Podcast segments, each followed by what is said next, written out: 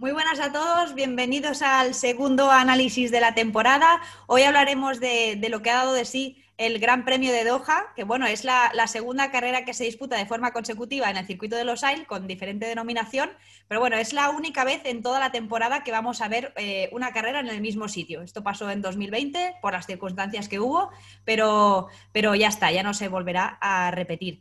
Recordar que podéis ver em, el vídeo en YouTube y escucharlo en todas las plataformas de podcast. Y como no puede ser de otra manera, te saludo. Denis, ¿qué tal estás? Hola, muy bien. Después de todo un mes eh, en, Qatar, ya con ganas de, decir adiós al, reino. Sí, qué empacho de, de los de, de, arena, de viento. sí, ya, está bien cambiar de aires.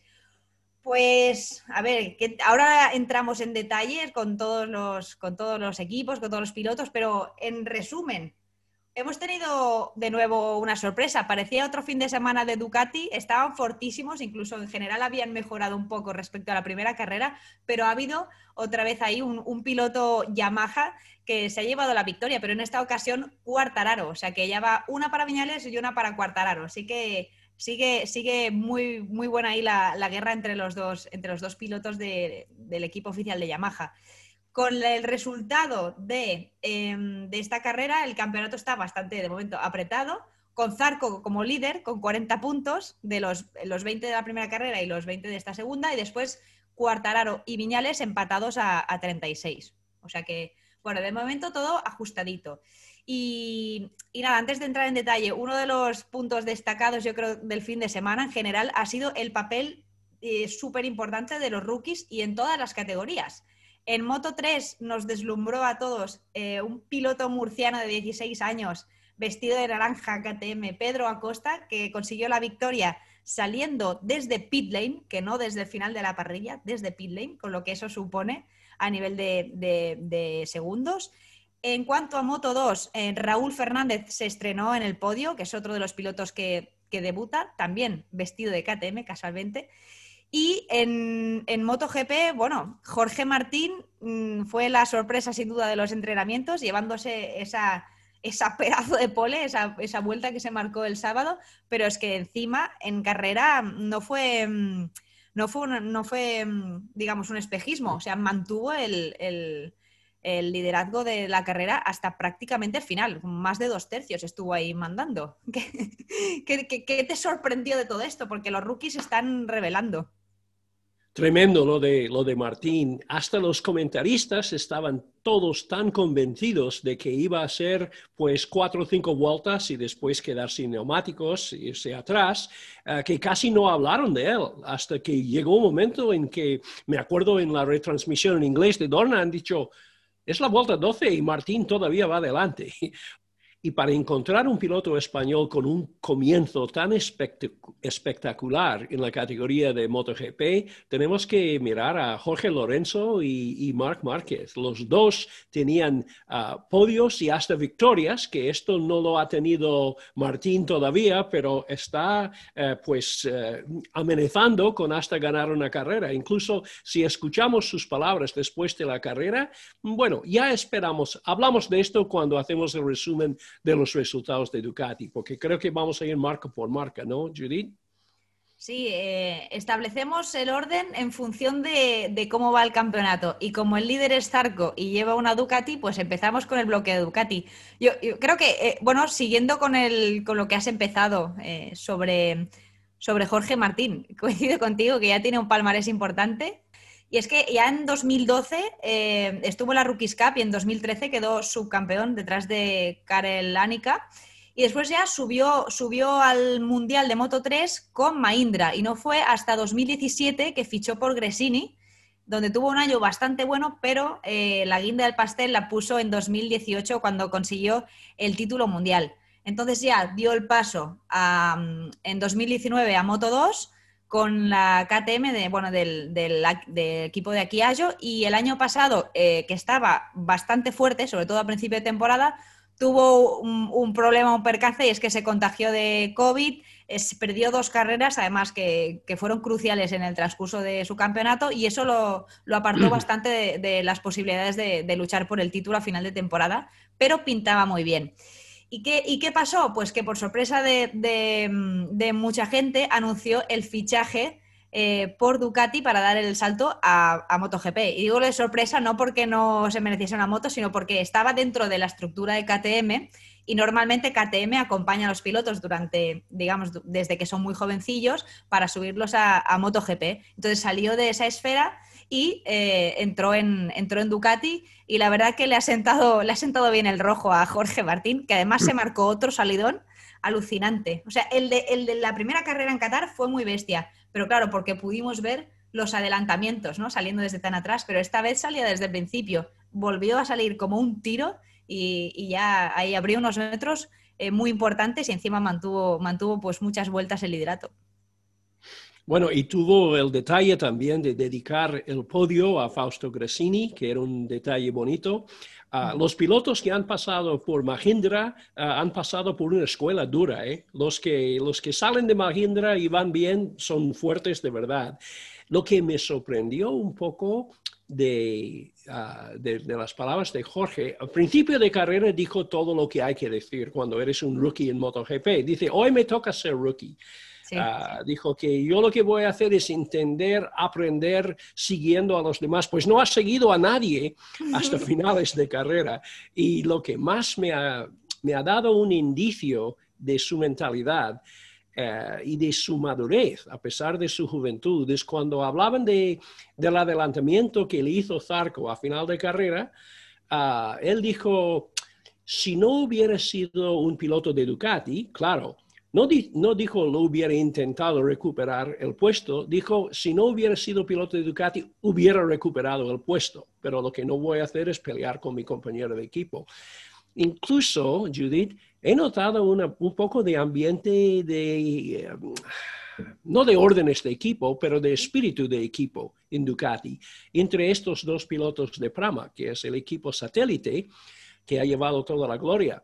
Zarco ha dicho que viendo cómo iba Martín delante, se dio cuenta después de siete, ocho vueltas que no era flor de un día y que lo importante para Ducati era frenar a, la Yamaha que llevaba rueda o a quien le llevaba rueda para dar, para permitir este, eh, este hueco, porque él confiaba en que podría cerrar distancia sobre, sobre Martín al final, pero al final le ha costado hasta la penúltima curva de la, de la última vuelta para hacerlo. Pero ha sido interesante escuchar a los pilotos Ducati Pramac hablando de que, bueno, casi le tocaba a Zarco ser guardiaespaldas de Martín, cosa que nadie hubiera pensado a principio de año, ¿verdad? No, no, desde luego. Y, pero, pero ¿tú crees que este comentario de Zarco lo hace para meterle presión a él o lo hace porque realmente fue así? Y dijo, no voy a molestarlo porque es mi compañero de equipo y, aquí no voy a causar un problema. Eh, creo que juega muy bien ya sus cartas en cuanto a la psicología de MotoGP. O sea, lo que es ya fuera de la pista está, está entrando fuerte Jorge Martín. Sí, Zarco Uh, Zarco es la alegría andando hoy en día, porque es un piloto que tenía la carrera deportiva arruinada hace, hace no mucho, ¿eh? Y mm. cuando dejó KTM a mitad de temporada, todo el mundo dijo que, bueno, que Zarco no tiene, no tiene fuerza mm, mental para ser piloto uh, de MotoGP. Ahora mismo se encuentra líder del mundial. Es la primera vez que un francés ha liderado el mundial desde el año 54 1954, ah, y además con dos franceses en el podio, cosa que no ha pasado desde aquella fecha del 54. Entonces, él está muy contento. Yo creo que, ah, yo creo que él sabe que lo de Martín, aunque mucha gente ha dicho, bueno, bueno, claro, porque ha tenido un mes para entrenar en el mismo circuito, pero claro, Ahora vienen ah, circuitos, no es que ninguno de estos circuitos sea desconocido ah, para, para Martín. Yo creo que veremos muy pronto si, si él va a ser ah, un piloto que lucha, hombre, me atrevo a decir que lucha para el título, porque hubo otro español no hace mucho tiempo que llegó desde Moto 2 ah, en el año 1900, ah, digo 1900, 2013 y ganó el mundial, que era Marc Martín. Además, Marc Márquez. Marc Márquez, bueno, digo Marc Martín también, que también va muy deprisa, le he visto ya en el Camp. pero Marc Márquez, yo creo que es la primera vez que he escuchado toda una retransmisión en inglés sin que nadie durante la carrera ni le ha mencionado, ¿sabes? Pues le van a mencionar dentro de poco porque va a volver, pero no sabemos exactamente cuándo. Pero volviendo a lo de Ducati, otro piloto de Ducati que no estamos hablando de él, pero si no por un pequeño error eh, que lo hemos visto todos por la tele, que estaba siguiendo la trayectoria de, Zarco, entró demasiado, entró pasado y Beñaya perdió aquellos dos segundos y pico que le costó la opción de luchar, según él, para la victoria.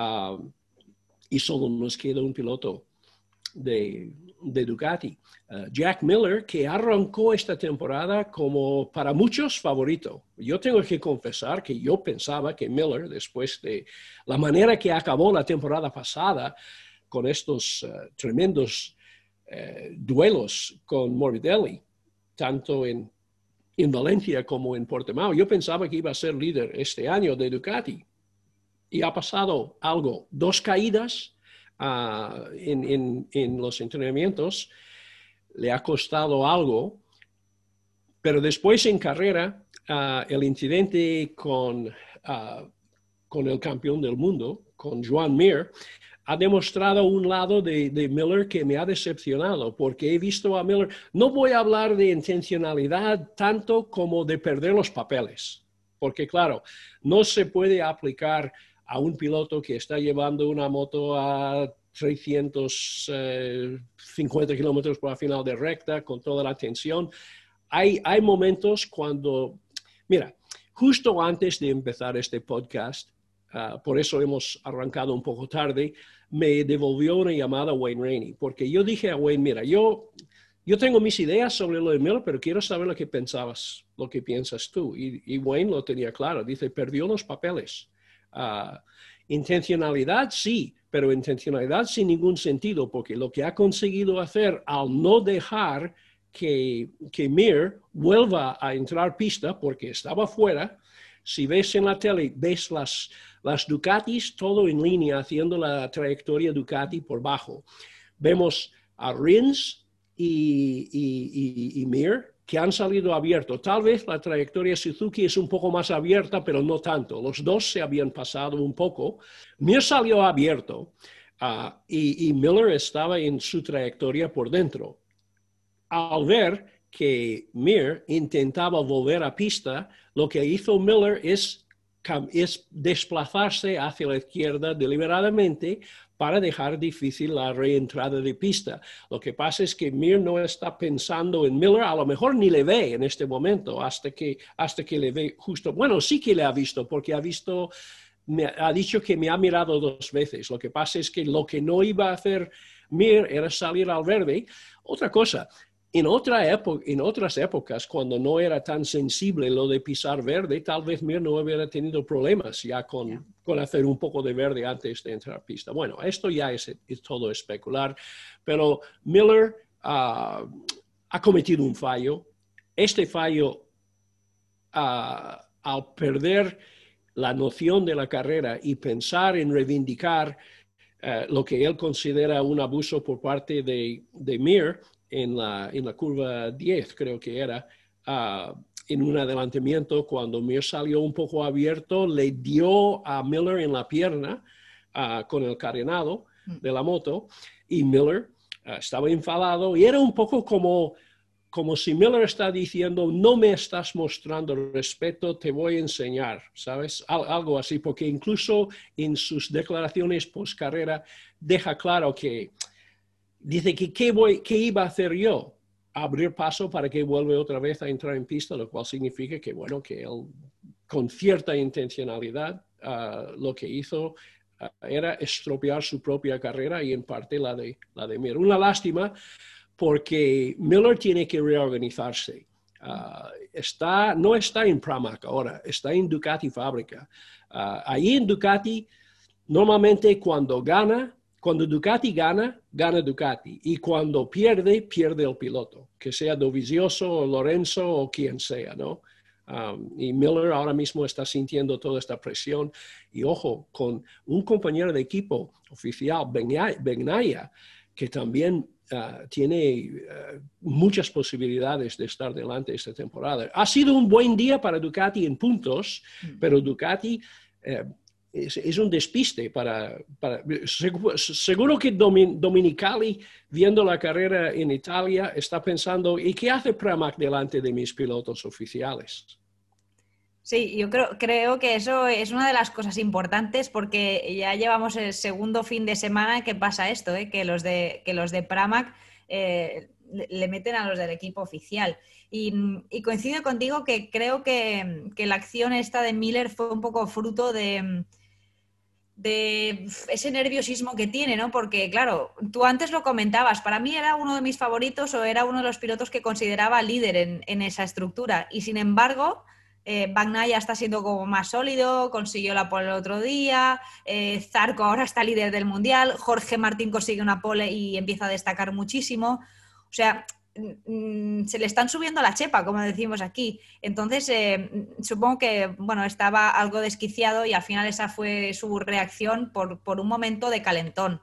No es, que, no es que Miller sea mal tío, sino que en ese momento, pues, reaccionó mal. Evidentemente, pues, no, no fue una acción afortunada, está claro, porque además e, él no gana nada en eso, porque se tocan y los dos se quedan se quedan mucho más lentos saliendo, en, bueno, entrando a, recta. O sea, es un punto en el que tienes que entrar súper rápido y, salir lentos de, esa, de, esa, última curva te penaliza muchísimo después en toda la, en toda la recta de Qatar. Así que, nada, una, una faena y bueno, a mí me sorprendió que no tuviera penalización en ese momento, pero bueno, eso es faena de los comisarios. Eh, y ahí no, ahí no me voy a meter, pero la verdad es que me sorprendió. Y luego, como, comentas, eh, las declaraciones que hizo, dijo, es que Joan me ha tocado tres veces. Eh, él, tenía en mente, yo creo, la revancha, ¿no? Dice, estoy harta, ay, estoy harto, perdón, de, que este tío me esté, me esté tocando las narices, me esté molestando, y, un poco pues reaccionó así. Pero bueno, eh, yo creo que ha aprendido la lección y que seguramente en Ducati le han, le han dado un toque, han dicho, cuidado, que, eres, eres, embajador de todo esto y no puedes, no puedes salir eh, en, todos los titulares de todo el mundo eh, un tío con una Ducati haciendo eso. Mm. No, y lo que está claro es que el adelantamiento que le hizo Mir era un adelantamiento agresivo, pero muy lejos del borde de la pista. Es decir, le dejaba espacio, le tocaba, pero si llega el momento en que un piloto no puede tocar a otro carenado a pierna, se acaban las carreras. Esto es lo que estaba comentando. Hablé con Swans ayer también de esto y Swans está de acuerdo con Rainey. Ah, dice que uh, Rainey, la frase de Rainey es que nunca he chocado contra otro piloto sin querer, ¿sabes? Entonces, cuando hay, pero hay veces que el contacto es inevitable y cuando llevas una, Suzuki ah, en Qatar contra una Ducati, hay dos sitios donde puedes adelantar, seis y diez, ¿sabes? Entonces, si no es ahí, ah, no puedes hacer nada. Ah, y el día que dirección de carrera empieza a penalizar cada toque, esto sería ya el colmo. Pero yo también, mm, yo esperaba más contemplación o más, eh, yo, porque lo que pasó es que dijo, dijo en pantalla, vamos a, eh, eh, dirección de carrera está investigando el incidente y después, antes de que acabe la carrera, dijeron que no, no habrá más investigación. Esperaba, me hubiera parecido lógico que hablara directo, dirección de carrera con los dos pilotos, no lo sé. Claro, no sé si lo quisieron dejar ahí en tablas porque Joan había sido un poco agresivo, incisivo en esos adelantamientos. No, no lo sé, no lo sé, pero, pero bueno, está claro que, para una Suzuki hacer un adelantamiento limpio, normal al uso en Qatar es prácticamente imposible. Entonces, tienes que, jugar con buscar el hueco, pero sin liarla mucho, ¿no? Entonces, bueno, eh, Joan, es, bueno, ¿eh? No, no, lo importante es que no llegue a más. ¿eh? Claro, Joan es muy bueno y muy, muy decidido en, los adelantamientos, esto lo ha demostrado desde hace muchos años, pero claro, ahí eso hizo que se mosqueara mucho eh, Jack Miller, pero bueno, dejémoslo ahí, veremos en, la próxima carrera a ver, a ver si tenemos un poquito más de, tranquilidad en ese sentido. Y luego eh, las dos otras Ducatis de las que no hemos hablado, las de, las de la Vintia, de Bastianini y de Luca Marini. Bastianini volvió a hacer una gran carrera, fue un décimo en esta ocasión, lo que pasa que, claro, Jorge Martín mm, nos ha deslumbrado a todos y lo ha eclipsado todo, pero, pero Enea está haciendo un debut en MotoGP que cuidado también. Y en el caso de, Marini, pues con algo más de dificultades como vimos en, en la primera carrera el fin de semana pasado.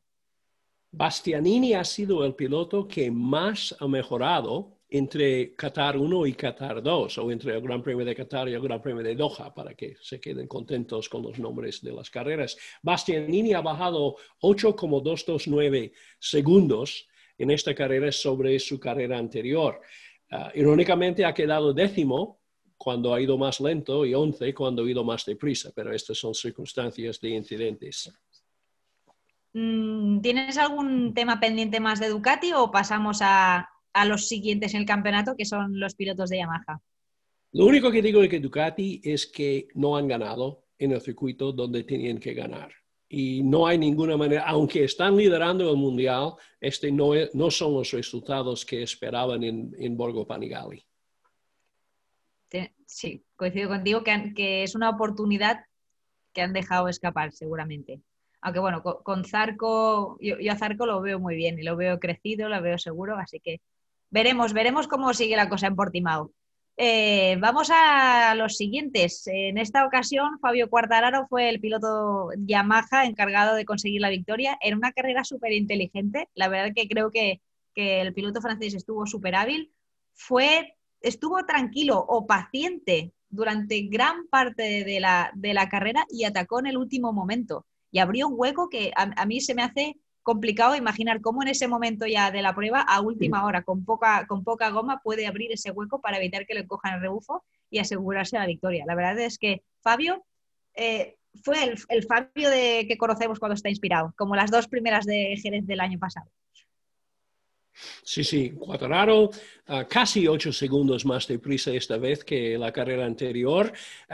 un intercambio de papeles, porque esta vez ha sido Viñales que aunque no ha estado luchando ya para el podio, o al final no ha estado luchando para el podio, tampoco ha hecho mala carrera. Y lo que decimos en la carrera anterior, uh, Cuateraro, el año pasado, cuando tenía un mal día, acababa ya casi fuera de los puntos, igual que Viñales. Esta vez, en cada carrera, un piloto Yamaha ha ganado y el otro pues ha puntuado bien, ha estado ahí. Lo que pasa es que en esta segunda carrera, ah, una cosa que he observado, en los dos grandes premios que hemos visto hasta ahora, solo dos pilotos han recibido advertencias sobre pisar lo verde. Mm han sido los ganadores de cada carrera, lo cual significa Viñales recibió una advertencia ah, cuando, ya cuando ya estaba luchando para la victoria, lo cual creaba mucha tensión porque como lo hace una vez más, sanción y Cuatraro también ha recibido esta advertencia. ¿Esto qué significa? Que los pilotos Yamaha, como no tienen estos otros 15 kilómetros por hora por la recta, tienen que ir a por, a por todas en las curvas. Y afortunadamente este año, aunque no ha sido igual para ambos pilotos en ambas carreras, parece que han llegado a, un acuerdo ah, con Michelin para un neumático que funciona, o ellos han adaptado la moto con el nuevo chasis a, la goma de, la goma francesa. Sí, es verdad que, que, Maverick al final no ha podido rematar seguramente con un podio o con una mejor posición. Fue quinto, pero lo cierto es que estuvo muy fuerte y, incluso hubo sesiones que dominó eh, en el FP4, me parece que fue, que estuvo rodando a ritmo con, eh, marcando 54 medios, me parece, si no me equivoco. estaba, estaba fuerte. Yo pensaba, digo, este, este tío mm, puede conseguir la victoria otra vez en, Qatar, pero al final, bueno, al final se le escapó. Pero bueno, tuvo ahí sus momentos de, de pelea intensa durante la carrera bueno, cuando se encontró con la Aprilia Les, con las Ducatis, eh, también con, las Suzukis, que esta vez remonta. Bueno, ahora, luego entraremos en el tema de, Suzuki. Pero creo que, a pesar del resultado, la carrera de Maverick fue muy buena y, también me gustó un gesto después de carrera y es que, eh, bueno, Maverick felicitó a, Fabio, o sea que creo que hay un, buen rollo que a ver si lo pueden mantener porque eso les va a beneficiar sin duda a los dos, que si empiezan con la guerra dentro del box, eso no, no, no le va bien a ninguno ahí. Sí, es la primera vez que Maverick cuando mira al lado no ve a, la sombra de Valentino ahí que asomando, ¿sabes? Eh, a lo mejor el ambiente ya es diferente por, por, por estar en un equipo donde no hay un número uno eh, clarísimo. Eh, bueno, están empatados los dos para el segundo puesto. Sí, con 36 puntos exactamente. Y luego, ¿qué? Porque, ¿qué pasa con, Morbidelli y con Valentino? Valentino con una de sus peores clasificaciones, una carrera también de, las de olvidar seguramente, y, Morbidelli, una de las personas eh, que el año pasado pues, estuvo ahí luchando a última hora por el campeonato, quedó segundo de hecho, y, y de momento ha arrancado con muchas dificultades y en esta ocasión fue duodécimo. Pero desde luego que el inicio de temporada no le ha ido nada bien.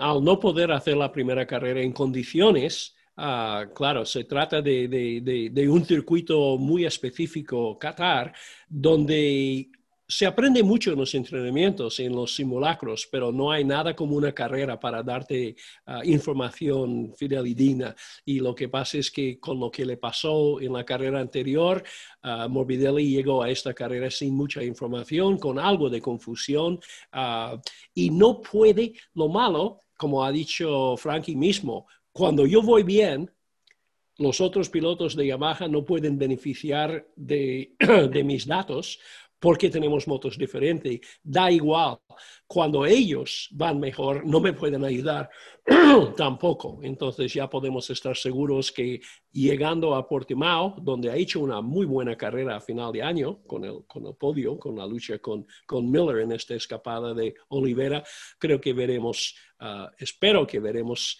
a, a, a Morbidelli solucionar sus problemas. Y mm, y bueno, Morbidelli sí que es verdad que lleva un material distinto al resto, pero Valentino va como, como Fabio y va como Maverick y los dos han conseguido victorias y él está consiguiendo sus peores resultados. ¿Cómo lo, cómo lo interpretas? A mí me sabe muy mal, ¿eh? te lo juro, verlo ahí. Espero que cambie la cosa ya cuando lleguemos a Europa. Quizá no en Portimao, pero más adelante sí poniéndolo en perspectiva, como hemos comentado antes, de todos los pilotos, Valentino ha sido el que menos ha mejorado, solo un, uno como un segundo ah, de una carrera a otra. Valentino ha dicho, estoy leyendo de sus declaraciones porque ah, los tengo todos aquí, dice que eh, hemos, hemos cambiado al aluminio, al basculante de aluminio, porque estamos sufriendo mucha vibración en la parte trasera de la moto y esta vibración parece perjudicar eh, el desgaste de neumático. Eh, la vibración es fuerte Elsa no sabe de dónde viene, pero dice que con el cambio de basculante lo han hecho la moto un poco más controlable, pero él no está nada contento ah, y dice que a pesar de todas las mejoras se encuentra como el año pasado. Bueno, veremos eh, si cambia la suerte para los chicos de Petronas ya de cara a la próxima carrera. ¿Tienes alguna cosa más que añadir de los pilotos de Yamaha? Bueno, solo lo de, lo de Valentino, eh, hablando en su último debrief uh, Zoom, ha dicho que lo que hay que tener en perspectiva es que nunca ha habido un año de los que él ha vivido cuando hay tan poca diferencia. Dice que un cambio de, 10 segundos antes era la diferencia entre primero y sexto.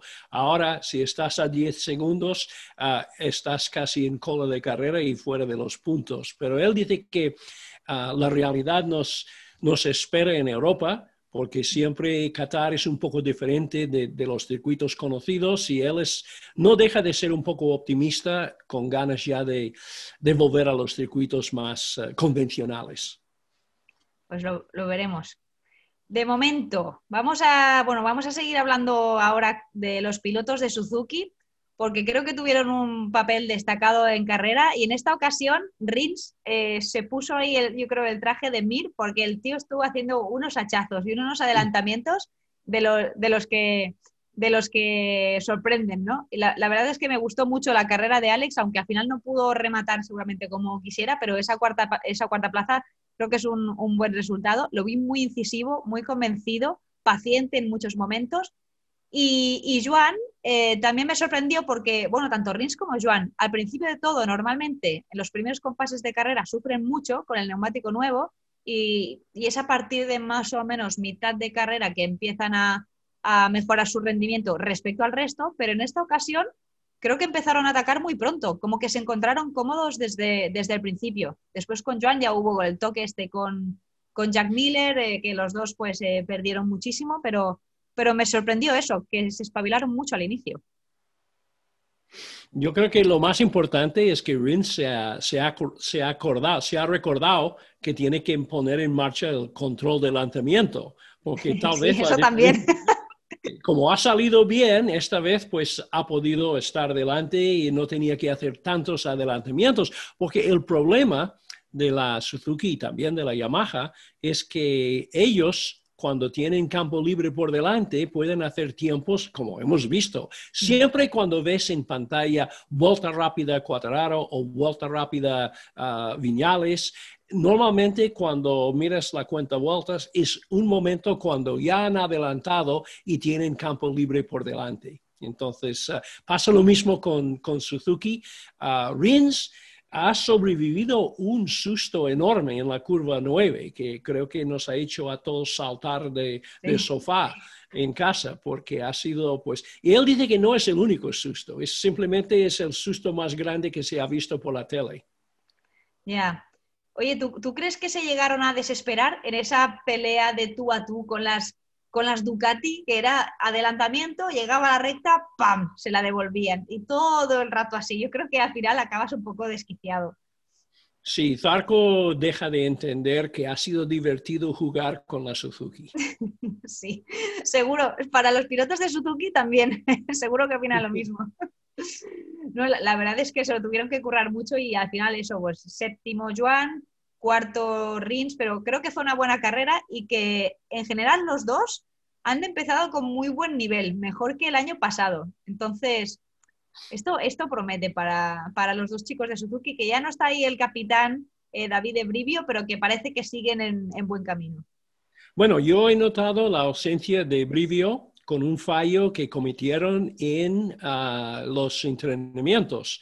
Cuando llegaban ya a finales de la, ah, de la FP2, ah, Mir salió tarde a pista porque habían calculado mal el tiempo en boxes. Salió, pudo hacer una vuelta, pero con neumáticos nuevas, con neumáticos nuevos, la Suzuki suele hacer, todos suelen hacer el mejor tiempo cuando eh, ya es la segunda ah, con, goma nueva. Mm. Y yo no sé si ha sido por eso, pero cosas así no pasaban con Brivio. Puede ser, puede ser, pero ahora está muy ocupado en la, Fórmula 1 y seguro que, pero seguro que lo está siguiendo, se lo está siguiendo de reojo eh, este fin de semana. bueno, creo que de la carrera de Ah, de Joan Mir ya lo hemos hablado a fondo. Ah, yo creo que ha sido una, una carrera que ha salvado la carrera con un par de adelantamientos en, la, en las últimas vueltas, incluso adelantando nuevo a Miller. Ah, se ve cierta cara de, medio enfadado y media preocupación en el debrief post carrera, pero el campeón del mundo no ha salido mal de estas primeras dos carreras donde la Suzuki, desde luego, nunca se contaba entre los favoritos. Además, incluso tuvo que pasar por la Q1 el fin de semana pasado y, en este último también. O sea que, es verdad que no lo tenían fácil y sin embargo, pues lo han salvado. Ahora sí, si te parece bien, pasamos de capítulo, ¿vale? Y ahora vamos con Aprilia, que también fue una de las sorpresas de la carrera, y es que Aleix estuvo en el grupo delantero todo el rato, ¿eh? ¿Te, esperabas eh, tanto aguante de, de Aleix ahí delante? Bueno, después de lo que hemos visto en Qatar, la Aprilia ha estado siempre dentro de los primeros 10 en casi todos los entrenamientos, Q2, ah, todo. Ah, existe este, esta duda de si es cosa de, Qatar o mm. si la Aprilia realmente ha mejorado. Yo creo que considerando lo rápido que van todo, el ritmo que lleva la Aprilia, uh, Aleix está haciendo Ah, está haciendo andar esta moto de una manera que no podemos dudar ni de él ni de la moto. Ah, y además he notado eh, que a Aleix le ha molestado un poco que le han preguntado tanto sobre Dovizioso y las pruebas que va a hacer, porque el que está llevando la moto, el que ha llevado la moto de prisa desde el principio, el que ha sido responsable para toda la evolución ha sido él. Entonces él llegó a decir, a lo menos en inglés, en el Zoom, no me hace falta un segundo piloto para hacerme ir deprisa, yo me motivo a mí mismo, ¿sabes? Pues eh, enhorabuena a, a Aprilia, porque parece que después de lo que el año pasado era muy difícil, Ah, y muy frustrante porque te nos acordamos que cambiaron de motor V2 a 80 grados a V2 90 grados para el año pasado. Tenía una moto que iba tan bien que Aleix casi lloraba de alegría en las, en las conferencias de prensa y después un montón de roturas justo antes del comienzo de la temporada. Ahora tienen el motor que funciona y bueno, uh, Aleix está haciendo uh, una, comienzo de temporada brillante. Sí, a ver, seguramente está eh, un, poco harto de esos comentarios, pero creo que, en el fondo él también, él también valoraría esa, esa posibilidad ¿no? de, que, de que Dobby pues, formase parte de ese proyecto, más que nada porque le daría un empuje en general a, Aprilia, ¿no? sería otra persona aportando y, eso nos ayudaría a avanzar, porque ahora mismo con Salvador y de compañero de equipo está un poco solo ante el peligro. Eh, para Lorenzo creo que es, un papel muy complicado el que tiene que, el que, tiene que asumir este año y, esta carrera otra vez pues terminó en la cola y a 38 segundos, casi 39, o sea que de momento está como lejos de, poder hacer pues un resultado que ayude a ese proyecto. El que, el que, el que está dudando un poco de la decisión que tomó a principio de año es el norteamericano Joe Roberts que tenía la posibilidad de entrar en Aprilia, pero él estaba convencido y además había hablado con varios pilotos, entre ellos Dovizioso, era de los pilotos que le aconsejaron a no hacer el salto porque ya sabemos cómo va esta moto. De todas maneras, Joe lo está haciendo bien en, Moto 2, pero tuvo, y, Bradley Smith, uh, por enfado, no ha aceptado el puesto de piloto de pruebas porque quería estar delante en el equipo de verdad. Ahora pues ah, han fichado un piloto de lujo, pero veremos si esto es simplemente para un par de pruebas o si ah, yo dudo mucho que vamos a ver a Dovizioso volviendo como piloto en, en 2021. Dicen que en 2022 es cuando quiere venir.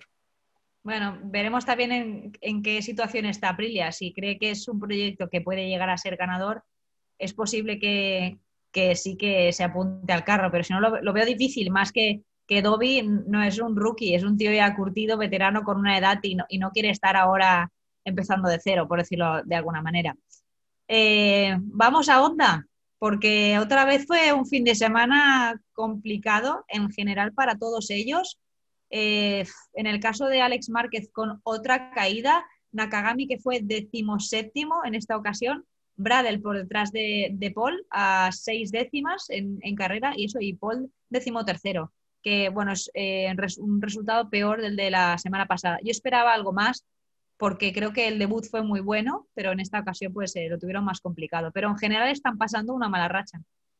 Si solo miramos los tiempos totales por carrera, parece que Paul es el piloto que peor lo ha hecho porque ha rodado, ah, ha, completado las 22 vueltas ah, en cuatro segundos y medio más lento, pero esto engaña porque si lo ves uh, ritmo, tiempo por vuelta, iba muy bien con la excepción de los dos errores que hizo en la curva 1. Claro, los errores cuentan como parte del tema y él está enfadado consigo mismo, casi pidiendo disculpas al equipo porque él piensa que tenía ritmo para estar delante.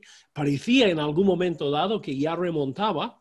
lo único que me preocupaba un poco de Paul eran las declaraciones del sábado porque sábado hablaba como si no tenía nada claro. y si ves las imágenes en las, en las eh, conferencias de prensa de Zoom, parecía frustrado y casi, casi perdido, porque claro, este, ah, esta moto no es nada fácil. Ah, si alguien pensaba que era fácil, solo hay que pensar que el piloto que más veces se ha caído en los últimos tres años, no incluyendo esta, ha sido Mark Marquez. Es decir, para ir deprisa con la onda hay que llegar al límite y para llegar al límite tienes que ah, aguantar muchos sustos de rueda delantera. Ah, y bueno, Paul está encontrando que esta moto es, es difícil. él como te dije, casi pidiendo disculpas a Honda, frustrado consigo mismo porque los tiempos de vuelta significa que él no está tan lejos. Lo que pasa es que un par de errores y algunas caídas pues le han perjudicado. Bueno, tiene que ser paciente y, esperar ¿no? también a que lleguen otros circuitos y ver también cuándo regresará Mark, porque el día 12 pasa, va a revisión en la, en la Ruber y veremos si, le recomiendan correr en Portimao o no. Si no corre en Portimao, está dejando pasar otros puntitos muy buenos para el campeonato y luego depende cuándo vuelva en qué condiciones lo hace. Porque si no está al 100%, ya vemos que la onda está bastante, está siendo muy crítica en general para todos ellos. Incluso lo, veo en, el, en, en su hermano, en Alex Márquez o en Nakagami, que el año pasado, ¿cómo terminaron la temporada? Súper bien súper bien, los dos, sobre todo, sobre todo Alex, ¿no? Y ahora están sufriendo muchísimo y están, y están atrás. Entonces, mm, no, sé cómo, no sé cómo interpretar esta situación, pero, pero creo que eh, el retorno de Mark, que no sabemos cuándo va a ser, evidentemente, va a ser durillo, ¿eh? Yo creo que hemos notado cierto silencio ah, desde el campo de, de, Mark después de anunciar que iba a tener una revisión médica Ah, después de Qatar. Pensábamos que iba a aparecer en, en, Qatar, casi dábamos por seguro que iba a salir, sino en la primera y la segunda carrera. Ahora mismo están haciendo caso ah, de los consejos médicos. Como os dije en otra ocasión, justo cuando la prensa estaba hablando mucho de que Mark iba a salir o en la primera para hacer algunas vueltas y en la segunda para correr, parece que los médicos han sido firmes y han dicho que no tenía que salir en Qatar de ninguna manera. y bueno, lo que no puede hacer es cometer otra vez el error del año pasado. No, está claro, está claro que yo creo que esta vez serán serán súper prudentes y veremos. En Portimao ha estado entrenando con esta onda de, calle, entre comillas, pero claro, la MotoGP es, es otra historia. Ah, yo quería, yo quería corregirme en algo que dije en el podcast anterior. Hablando de Márquez, he dicho que era muy importante que él entrenara en Portimao porque era un circuito que desconocía. Me había olvidado del todo de que cuando él recuperaba en Moto 2 de los problemas de visión, ha ido a Portimao y ha gastado mucho circuito ahí dando vueltas con, ah, con, su ah, moto de... Te lo perdono porque las referencias de una moto y de la otra son totalmente distintas. O sea, que te, lo, perdono. Es como una, una experiencia nueva en general. Eh, nos vamos a KTM, ¿te parece bien? Porque vimos este fin de semana un salidón de Miguel Oliveira muy parecido al de Jorge Martín en el Gran Premio de Qatar. Eh, un, un, Oliveira que estuvo muy fuerte durante prácticamente la mitad de la carrera, pero que después empezó a caer. Y un Brad Binder que, fue, hizo la, carrera contraria a, Oliveira. Eh, Oliveira empezó fuerte, cayó y, o sea, cayó, bajó su rendimiento y Binder fue todo lo contrario. Al final eh, terminó bastante bien en octavo lugar y en esta ocasión los pilotos de KTM optaron por otro compuesto y llevaban, llevaron el, M delantero, que es una opción diferente al resto de la parrilla.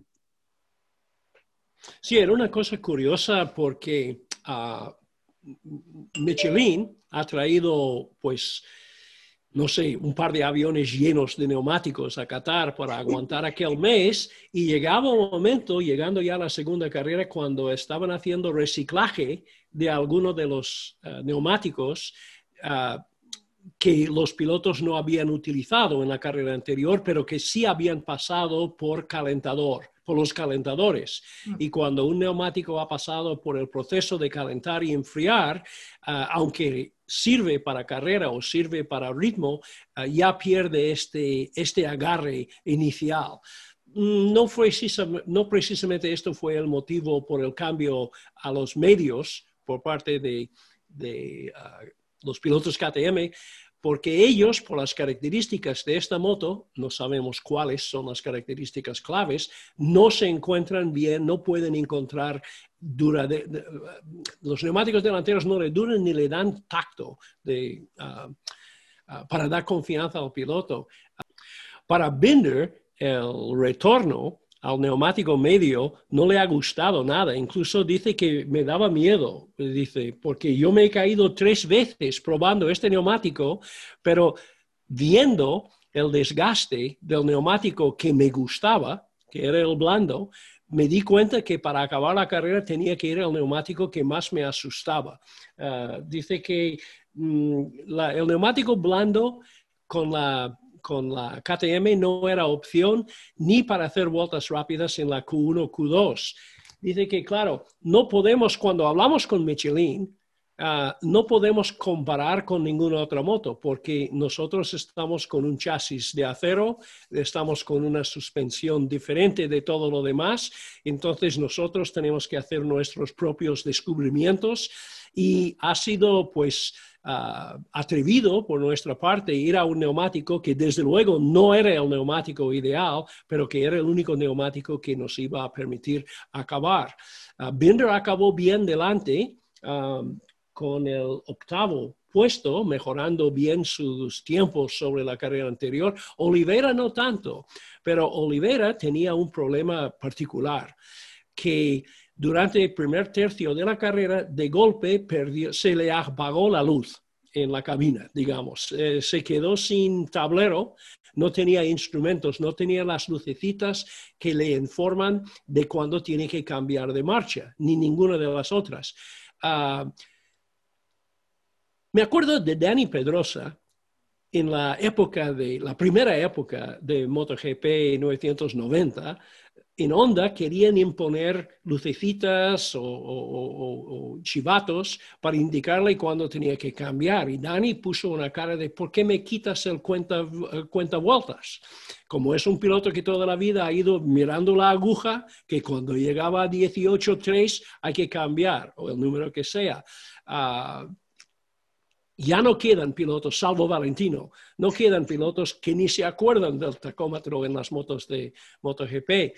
Pues lo que dijo Olivera es que sí que hay pilotos a lo mejor que pueden cambiar, hay pilotos que dicen que no miran los chivatos y cambian por el sentido, por el rugir del motor, pero él nunca ha hecho esto. Ah, y cuando no ve los chivatos, tiene que hacer el cambio. Si, si sigues demasiado rato, digamos en la cuarta marcha, Tú sigues empujando porque no piensas que ha llegado el momento de cambiar y notas que la moto empieza a perder velocidad empieza a perder empuje. Esto es lo que Ramón Forcada nos explicó. ¿Te acuerdas cuando habló del soft limiter? que para no llegar al corte de entendido lo que hace es empezar a retrasar el avance para que la moto, para que te das cuenta que tienes que cambiar. Esto ha sido un despiste ah, para, para Olivera y me ha hecho pensar también en lo de los mappings.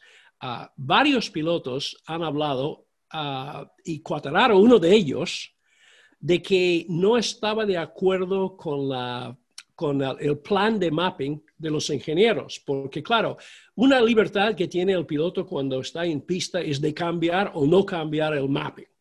Entonces, tienen una, una idea el ingeniero piensa que en la vuelta no sé cuánto tiene que cambiar. Y después, si llegas a tener problemas graves de neumático, que es lo que pasó con Olivera, llegaba a tener el neumático trasero tan quemado, que no podría ver los, los, no sabía ni en qué mapping estaba, al final puso el mapping de emergencia, que es el mapping más blando que te permite llegar a puerto, a lo menos, a zarpar. Ah, lo que pasa, ah, un holandés que trabaja en informática y, también trabaja, ha trabajado en Ducati, Peter uh, Bohm, me ha comunicado durante la semana que hemos levantado la pregunta en el último Gran Premio cuando hemos visto las dos Ducati dejar por muerto, um, por muerta la Suzuki de, de Mir en, la última vuelta en Qatar. Él ha dicho, no, no, no, seguro que han tocado el botoncito party button. El party button uh, en inglés, también lo tienen en Fórmula 1, es cuando tú tienes una, un, un, plan de mapping que lo has seguido para ahorrar gasolina, para ahorrar neumático, pero llegas a final de carrera y tienes un tío por delante y tienes que adelantarle como sea. Uh, no tienes turbo, no puedes meter el turbo, pero sí que puedes tocar el botón uh, party, que es el botón del último trago de la fiesta, ¿sabes? El último trago antes de salir a la calle, uno, one for the road.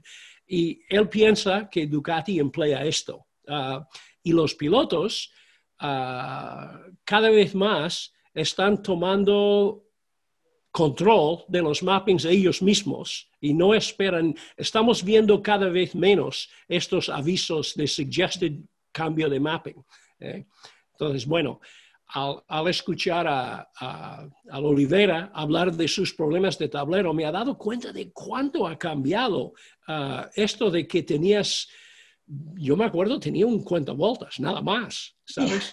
enorme, enorme. Y, me decían... Con la aguja analógico van, Sí, sí, sí. Exacto. Y si pasa de, si la línea, si, si, si, si pasa la línea roja, muerte súbita. Ya lo sabías, ¿sabes?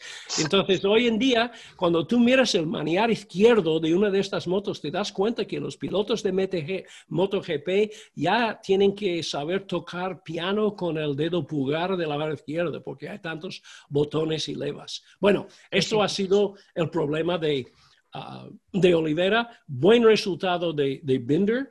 Uh, y para Tectois, resultados bastante pobres. Sí, Petrucci todavía, todavía no se está adaptando, le está costando mucho. El fin de semana pasado se fue al suelo. En este ha terminado decimonoveno a 17 segundos casi. Entonces, de momento, con dificultades para, el piloto italiano. Veremos si, si mejoran otros circuitos, pero no, no, pinta, no pinta muy bien. Y bueno, Lecuona, pues fuera de carrera, también con una caída. O sea que de momento, para ellos, mal inicio. Em, ¿Cerramos ya bloque MotoGP o qué? ¿Se te ha quedado algo en el tintero? Yo creo que salimos de Qatar ya. Salimos, salimos, sí, sí, sí. Vamos, vamos a esperar por Temao uh, otros horizontes. Y, bueno, ¿y qué te pareció la, carrera de Moto 2? Parece que Sam Lowe está ahí consolidándose, aunque se fue al suelo, se fue al suelo, ahora no sé si en entrenos, o sea, en el quali o en el warm-up, en el warm-up eso, y pensé, Por segunda vez consecutiva ha llegado a, al warm-up y, ha tenido una caída. A mí me ha gustado la Moto 2, sí. la carrera de Moto 2, porque era una carrera normal. sí, ¿no? Tranquila. No tenía gente que, que, se olvidaba que no tenía el casco puesto cuando arrancado la carrera y tenían que vestirse y salir a pista, o no, no me acuerdo lo que hizo Acosta, algo así. Ah, o ah, muchos cambios de último momento. Lo que hemos visto, una carrera clásica entre un inglés y un australiano, ¿sabes? Ah, entre Lowe's y, y Remy Gardner. Ah, con el Remy empujando, empujando, empujando, se acerca y después Lowe's le rompe el corazón con una vuelta rápida para sacar de nuevo la ventaja. ¿eh? Una buena carrera. Estos dos veremos en los circuitos europeos, pero puede ser un mundial de estos dos, no lo sé. Sí, le rompió el corazón, pero creo que Garner ha dado un paso importante, le ha sentado bien vestir de naranja y, de momento está muy sólido. Y el que también le asenta muy bien es eh, a, su compañero de equipo, a Raúl Fernández, que como hemos dicho al inicio del podcast, eh, ha debutado en, el podio, ya hizo primera fila en, entrenos la, semana pasada. pero ahora lo ha consolidado y, ostras, para ser un rookie vemos al resto sufrir bastante, como por ejemplo al vigente campeón de Moto 3, a, Albert Arenas, ¿no? Muchos que les cuesta ese, ese, proceso porque al final es un cambio muy grande y, sin embargo él le está, yendo, le está yendo genial, está quedando por delante de gente más experimentada en esta categoría, como por ejemplo eh, Marco Bezzecchi, ¿no? Que son ya tíos que están más curtidos aquí y que, y que llega Raúl y ¡pam! No, ha sido un gran fin de semana para rookies. ¿eh? Y, el que se lleva la palma, también que lo hemos dicho al principio de todos, Pedro, Pedro Acosta. ¿Cómo, ¿Cómo, se te quedó el cuerpo? Porque hay que recordar, bueno, la gente que no lo haya visto, eh, hay que recordar que hubo siete pilotos de Moto 3 que salieron desde, desde pit porque, mira, en concreto, Foggia, Nepa, Fenati, eh, Ricardo Rossi, Denis Onju, eh, Pedro Acosta y Sergio García, por conducción irresponsable durante los entrenamientos, porque hacen lo mismo que están haciendo esta, bueno, que hacían la temporada pasada, que se esperan para buscar ruedas, ralentizan mucho su ritmo, entonces eh, hay pilotos que están haciendo su vuelta rápida en pista, otros que van muy lentos, entonces eso es peligroso. Y como castigo, porque parece que no les sirven las los otros castigos, pues han dicho, venga, salís desde pit lane, chavales. Y había ahí los, los siete pilotos puestos en pit lane, se apaga el semáforo, salen todos y al cabo de no sé cuánto rato, porque eso fueron, el primer paso por, por meta fue de, con 12 segundos de diferencia, pasó el grupo perseguidor, que lideró prácticamente todo el rato en Pedro Acosta. ¿Y qué pasó? Señoras y señores, que fueron remontando, remontando, remontando sin molestarse. Llegó al grupo y, ganó la carrera saliendo de este pit lane. es, que es, increíble, ¿eh?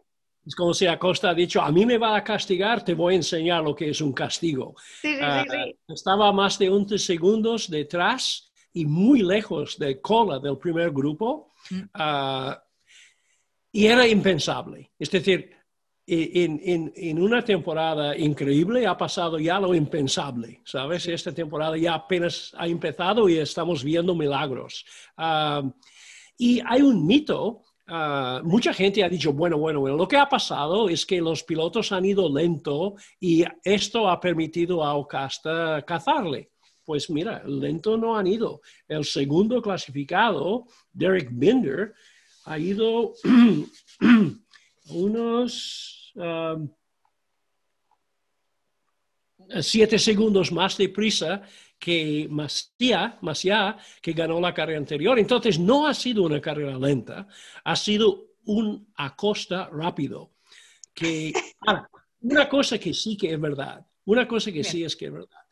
Rodar en este grupo Nadie puede hacer ni cuatro curvas a gusto, porque siempre cuando tú cortas para traer, para intentar una trayectoria más rápida, dos tíos te meten bajo el subaco, ¿sabes? Entonces, eh, Acosta y los demás del, del, segundo grupo tenían pista libre por delante. Esta es buena excusa para eh, explicar cómo ha podido llegar a, hacer contacto con el grupo, pero una vez dentro del grupo ah, ha ido comiendo pilotos en cada curva. Sí, y, además, bueno, esto que comentas, que no fue una carrera lenta, fue una carrera de Moto 3, digamos, como, como las de siempre, agrupadas, pero claro, lo, lo, que me sorprendió es que, claro, Acosta no pudo dosificar en ningún momento. O sea, estuvo tirando desde la salida y digo, este habrá llegado ya con, las gomas pues bastante perjudicadas, ¿no? Y a última hora tendrá, tendrá dificultades. Y seguía remontando, seguía remontando. Los, los que salían en ese grupo de atrás, Sergio García se iba quedando ya un poco más descolgado, Fenati se iba, colgando más eh, se iba quedando más descolgado, y los otros también, y él seguía avanzando. Digo, pero si no, si no le debe quedar nada. Por, eso, por eso creo que tiene doble mérito, ¿no? Porque ya llegaba con mucho desgaste y aún así pues no sé, en la, última vuelta adelanta y encima abre hueco, abre hueco y dice, es que no me vas a coger ni el rebufo, chavales, no les voy a dejar ni las migas. Sí, les sobraba dos vueltas ahí. en la vuelta 11 iba el 19. Muy heavy, en la vuelta 14 el 11, en la vuelta 15 el séptimo, ah, y después ha llegado a quinto en la vuelta 16 y va ah, primero en 17. Mm. Le sobraba una vuelta. Creo que lo que, hicieron muy bien, sobre todo eh, los, estos siete pilotos castigados que salían de pit lane, es que seguramente llegaron ahí a un pacto de no agresión, es decir, no nos molestemos a principio de carrera, porque si no, no llegamos. ¿Tú crees que existe la posibilidad de un pacto de no agresión entre pilotos de Moto 3? Pues en esta ocasión creo que sí. Creo que sí, porque, porque no, se, molestaron, dejaron, dejaron a Costa, que era el tío más rápido, tirar. Y, ni siquiera Fenati, que es el, tío que puede dar un poco más de, problemas, ni siquiera Fenati se, puso ahí entre medio. ¿eh? Él tiró, siguió rueda y llegaron. Ahora la pregunta es, la próxima vez que tienen que castigar, ¿qué castigo van a poner? Y yo me acuerdo en Flat Track, en Estados Unidos, en una carrera que donde estaba Kenny y yo, uh, Nicky Hayden saltó dos veces. La primera vez que saltó la salida, este en Flat Track, cuarto de milla, la primera vez le meten el último. Después saltó otra vez y tuvieron que crear otra línea más atrás y Nicky me dijo que en una ocasión saltó tres veces y a la tercera le obligaron a arrancar mirando en el otro sentido. Entonces, tal vez lo que hay que hacer es poner los pilotos castigados en box, pero mirando por el lado que no es. Salida alemán, que encima tenga que llegar a la moto, arrancarla y todo. Ah, también eso, tienes que correr desde el motorhome hasta la moto. y parar a mear entre medio. No, no, pero bromas aparte, una carrera realmente para marcar época. ¿eh? Y, sí, sí, un resultado increíble y además se le ha comparado con nombres, nombres importantes, porque esto es, un hecho muy importante, pero no es la primera vez que pasa, ¿verdad? No, no, ha pasado, bueno, ha pasado con, ya sabemos que con Dani Pedrosa, ah, que ha arrancado, era el 10.000, 10.000, era, el, era el 2016 o no? Creo que sí. 12. 12, 2012. ¿eh? cuando arrancó desde pit lane y después hubo aquella carrera en Alemania en el 2014 cuando en agua ah, tenía que salir de boxes uh, Márquez, ah, Pedrosa Lorenzo y ganó Márquez. ¿eh? Y después nos acordamos también de la carrera en el 2012, cuando Márquez salió el último, pero ya en, en, parrilla para ganar. ¿eh? Mm. Entonces, cosas así han pasado antes, pero en seco Ah, y además saliendo de pit lane, que sepa yo, nunca. Ya. Ahora que dices lo, de Márquez, me acuerdo del vídeo este que aún a día de hoy me va saliendo de vez en cuando en Facebook, como que la gente lo comparte y tal. Y me acuerdo que, claro, era cuando Márquez estaba con Ayo. Es que Pedro Acosta está en Ayo, que hemos dicho que es el, rookie que más ha sorprendido. Eh, y luego Raúl Fernández también. O sea que aquí el señor aquí tiene, tiene buena vista eh, para, para los talentos. Eso sí, eso sí, por supuesto. Pues lo que, lo que pasa es que, ah, claro, siempre dicen que la realidad viene cuando llegas a Europa, ah, veremos, pero yo creo que Acosta se presenta como candidato para el título ya como rookie y con 16 años. Eh, el mismo Márquez puso un tuit el, el domingo después de la carrera y dijo, eh, Pedro Acosta es bueno, muy bueno. Y el que, y el que, está, y el que está dando la turra ahí con Pedro Acosta es, es Jaime Alguersuari, que también tiene bastante ojo y acierta mucho. Y también y puso un tuit el otro día y dijo, a mí lo único que me importa de este domingo es ver lo que hace Pedro Acosta. y va y gana. Digo, joder, Jaime, estás pino ahí eh, con tus predicciones. Jolín, Jaime, perdón, perdón. Había aguantado sin decir tacos, pero ya, como, vamos como vamos acabando, pues se, me ha escapado. Pues yo creo que sí que estamos acabando ah, y todo el mundo siempre dice que el mundial no empieza hasta que llegamos a Europa, pues no diga esto a la gente que tienen puntos. Yeah. Marco llega como líder a Europa Ducati, que no ha tenido el liderato desde Cataluña del año, del año 1019, Dovizioso perdió el liderato en Cataluña. Desde entonces Ducati no ha sabido lo que es ver una Ducati liderando la tabla de puntos. Ducati empezó en Qatar como favoritos. Para mí han decepcionado. Ah, porque esperaba alguna victoria, pero lo de Martín ha sido tremendo, lo de Zarco una sorpresa, lo de Miller una decepción y uh, Begnaya una promesa. Me gusta, me gusta cómo lo has definido con una palabra. Eh, nos quedamos ya con, esa valoración. Eh, nos volvemos a ver después de Portimao, a ver si cambia mucho el panorama o, o bien Ducati aguanta la embestida.